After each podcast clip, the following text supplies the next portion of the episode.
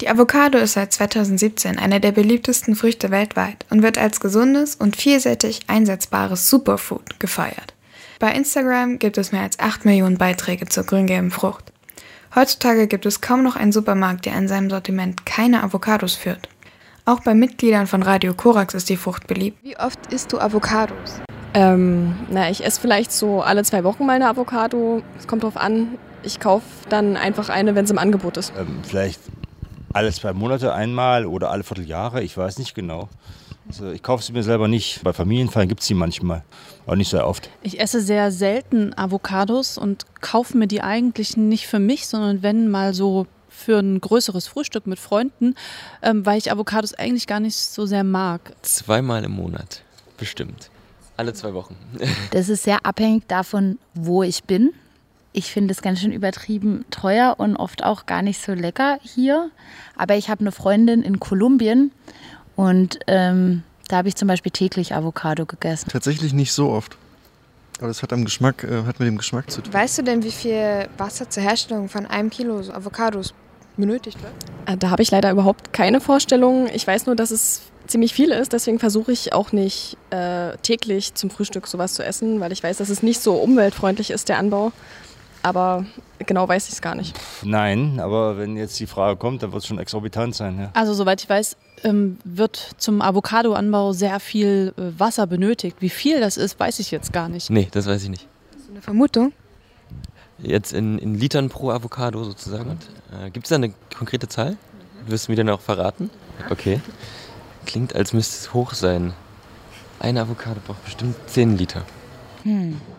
Gar keine Ahnung, nee. Das kann ich nicht einschätzen, aber ich würde vermuten, es ist nicht wenig. Ich sage eine Zahl. Meine Lieblingszahl ist 50. 50 Liter ist ganz schön viel, oder? Äh, also es sind 1000 Liter pro ein Kilo, das wären drei Früchte. Also circa sieben Badewannen voll Wasser. Ja, ja, Tomaten brauchen nur 200. Also ein Kilo, 200 Liter.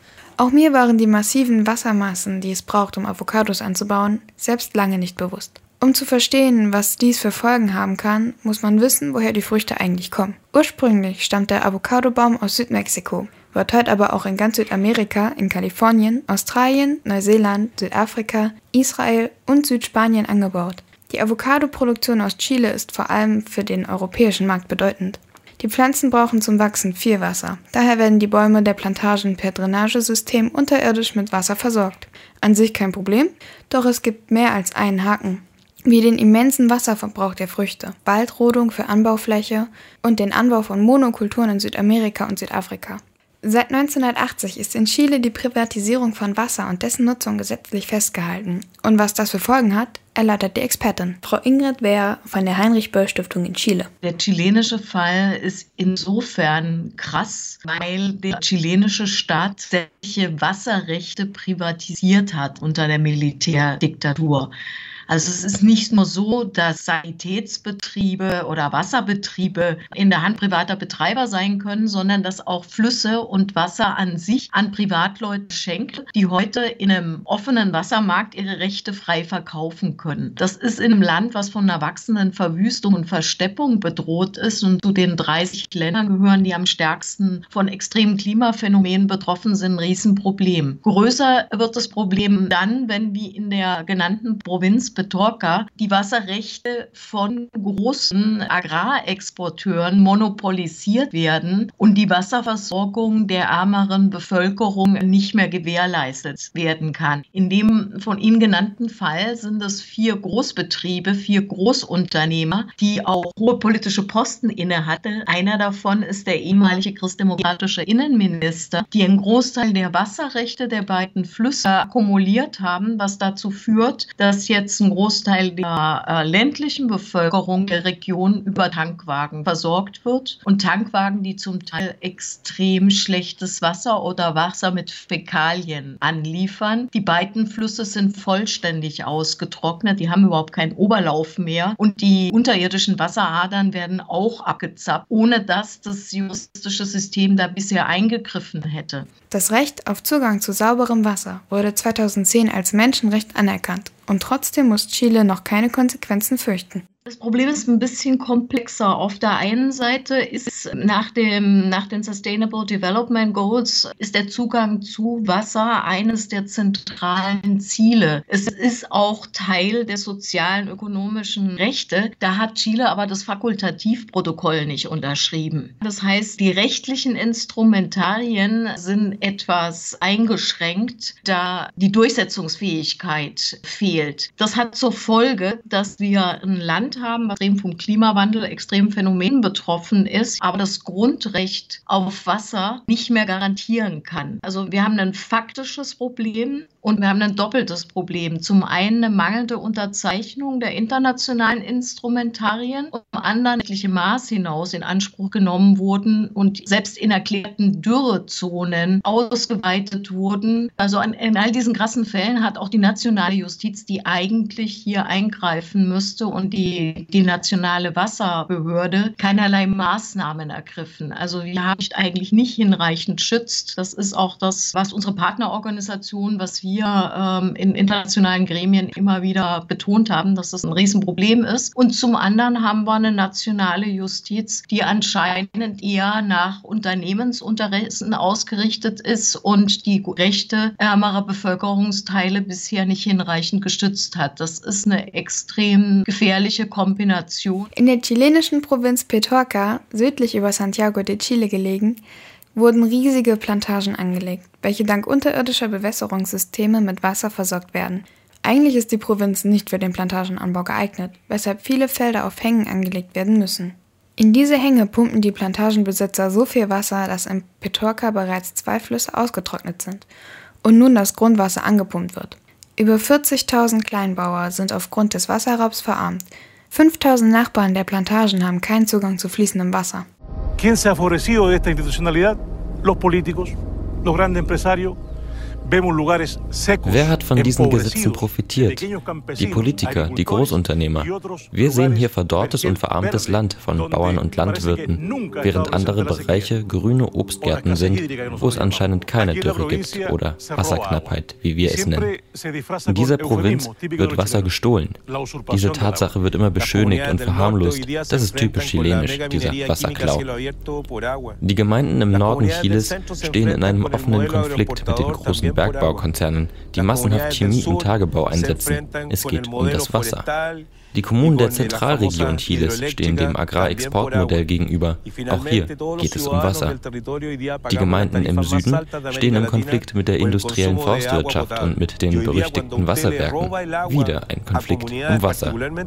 Schließlich zahlen wir in Chile die höchsten Wasserpreise in ganz Lateinamerika. Wenn man den Kommunen das Wasser stiehlt, besonders den armen Gemeinden, zerstört man das soziale Gefüge. Der Lebensunterhalt der Menschen wird gefährdet. Das führt zu einer dramatischen Landflucht. Wenn man die Struktur des Landes betrachtet, erkennt man, dass alle Städte entlang der Wasserläufe liegen. Das Leben hängt vom Wasser ab und lokale Volkswirtschaften hängen vom Wasser ab. Laut Rodrigo Mundaca verschlimmert sich der Zustand der Anwohner auch noch zusätzlich durch eine bereits jahrelang anhaltende Dürreperiode und den Rückgang der Gletscher als Hauptwasserquelle, verursacht durch Bergbau. Er ist einer der Organisatoren der aktivistischen Organisation Mudatima. Da die Menschen nicht mehr in solchen Umständen leben wollen, schlossen sie sich zu Modatima zusammen. Diese kämpft für das Recht auf Wasser und gegen den ungebremsten Anbau von Avocados in Petorca. Ende 2015 reichte Modatima eine Klage wegen Wasserraubes in der Provinz ein. Die Klage wurde angeblich aus Mangel an Beweisen abgewiesen ohne dass die Zeugen angehört wurden. Der Fall ist so krass, dass das auch von europäischen Journalistenteams aufgegriffen wurde. Im März 2017 hat das Team von Dane Watch, das ist ein dänisches Journalistenteam, was auf Menschenrechtsverletzungen in Nahrungsmittelketten spezialisiert ist, eine größere Reportage veröffentlicht. Dazwischen war französisches Fernsehen und andere Stationen da. Weltspiegelreport im März 2018, der von der Deutschen Welle dann auch auf Spanisch und Englisch übersetzt wurde. Und zum Schluss jetzt im Mai war der Fall auch im Guardian. Das heißt, ähm, das Ganze hatte eine sehr hohe Sichtbarkeit gebracht, das für die Aktivisten, Aktivistinnen aber auch mit Morddrohungen, Repressionen, Androhungen von Gerichtsurteilen und ähnlichem verbunden war. Dadurch sah sich die Heinrich-Böll-Stiftung gezwungen, Schutzmaßnahmen zu ergreifen, um die Sicherheit der Partnerorganisation zu gewährleisten. In Zusammenarbeit mit Amnesty International wurde in Chile zum ersten Mal eine Aktion gestartet, um das Leben der Modatima-Mitglieder zu schützen. Im Moment sind es weniger Morddrohungen, die uns beunruhigen, sondern angedrohte juristische Maßnahmen. Einer der Führer, Rodrigo Mondaca, wurde bereits verurteilt in den vergangenen Jahren wegen angeblicher Diffamierung, weil er das angeklagt hat, was tatsächlich stattfindet, Wasserklau in Petorca. Und in vielen Fällen wenden mächtige Unternehmerinteressen das Justizsystem an, um Aktivisten, Aktivistinnen einzuschüchtern. Die internationale Sichtbarkeit hat aber auch dazu beigetragen, dass das Thema jetzt innerhalb des Parlaments im politischen System aufgegriffen wird und zumindest einige der progressiven Parlamentarier, Parlamentarierinnen erneut die Frage einer Wasserreform oder einer Verfassungsänderung zur Sicherung des Grundrechts auf Wasser diskutieren. Und zum anderen hat sich jetzt auch erstmals die Generalstaatsanwaltschaft äh, der zuständigen Region bereit erklärt, den Fall zu untersuchen. Wie weit das kommen wird, ist noch abzusehen. Aber neben den Drohungen und den Kosten der Internationalisierung des Falls Betorka und unserer Verantwortlichkeiten als europäische Verbraucher, Verbraucherinnen bei der Auswahl der Produkte hat diese Sichtbarkeit eben eben auch den positiven Effekt gehabt, dass es jetzt eine politische Debatte gibt, eine Debatte in den Medien und erste Reaktionen seitens des Justizsystems. Also wir hoffen, dass, dass die Internationalisierung im Endeffekt dazu beitragen wird, einen Raum zu öffnen, um die negativen Auswirkungen der Privatisierung des Wassersystems zu diskutieren. Das ist aber im Moment noch offen. Auch wir hier in Europa können versuchen, etwas zu ändern. Auch wenn es vielleicht nicht am naheliegendsten klingt, Komplett auf den Konsum von Avocados sollten wir nicht verzichten. Somit würde man, laut Frau Ingrid Wehr, nämlich viel mehr den Kleinbauern als den Großkonzernen schaden. Die Avocado ist nicht schuldig an sich. Zwar benötigen Avocadobäume äh, recht viel Wasser und es ist auch zweifelhaft, in welchen Regionen die wirklich angebaut werden sollten. Betorka ist zum Beispiel das Problem, äh, dass zu viele Bäume in zu vielen Böden in Hanglagen angebaut werden, die dafür nicht geeignet sind. Ein nachhaltiger Avocadoanbau durch Kleinbauern ist aber durchaus möglich schwierig. Also ich würde dringend von einem Boykott der Avocado oder aller chilenischen Avocados abraten. Das schädigt vor allem auch die wenigen Kleinbauern, Kleinbäuerinnen, die nach wie vor zu überleben versuchen. Zentral ist es also Supermärkte, Supermarktsketten, andere Verbraucher, Verbraucherinnen darauf hinzuweisen, dass man auf Zertifikate achtet. Und da ist im Moment der Zertifizierungsprozess ist im Moment leider ähm, defizitär. Rainforest Rainforest Alliance hat zum Beispiel in Großbritannien einen Großteil der Avocados zertifiziert, die aber massiv auf Wasserklau oder Ausbeutung von Wasserressourcen basieren. Also was zum Beispiel sinnvoll wäre, wäre eine Debatte um eine Zertifizierung, die wirklich den Wasserfußabdruck von Avocados in Betracht zieht und die auch in gewisser Weise, so wie bei manchen Fairtrade-Siegeln auch der Fall ist, eher Kleinbauern, Kleinbäuerinnen und nicht Großproduzenten bevorzugt. Und dadurch, dass 68 Prozent Prozent der Avocados in europäische Märkte gehen, haben die europäischen, die deutschen und europäischen Verbraucher und Verbraucherinnen da eine hohe Verantwortung, aber auch eine hohe Chance, eine Debatte um Einhaltung des Grundrechts auf Wasser in Gang zu bringen, die sie vielleicht auch nutzen könnten. Ne? Also das wäre, wenn dieses Interview an die Radiohörer, Hörerinnen kommt, die Frage kommt, was machen wir konkret? Konkret wäre es wirklich wichtig, eine Debatte in Gang zu bringen, der den Wasserfußabdruck von Avocados Avocados mit berücksichtigt. Wir sollten die Avocado wieder als das sehen, was sie eigentlich mal war. Luxusgut. Und damit den Verzehr auf ein normales Maß einschränken. Wie auch bei Fleischkonsum kommt es auf die Menge an. Besonders hilfreich wäre auch die Einführung eines Siegels, das die Herkunft bzw. den Hersteller der Früchte kennzeichnet. Als vegane Alternative zur Trendfrucht Avocado wäre die aus Südamerika bzw. Südasien stammende Jackfruit zu nennen. Es ist geschmacklich zwar nicht dasselbe, aber man kann diese mit weniger schlechtem Gewissen genießen.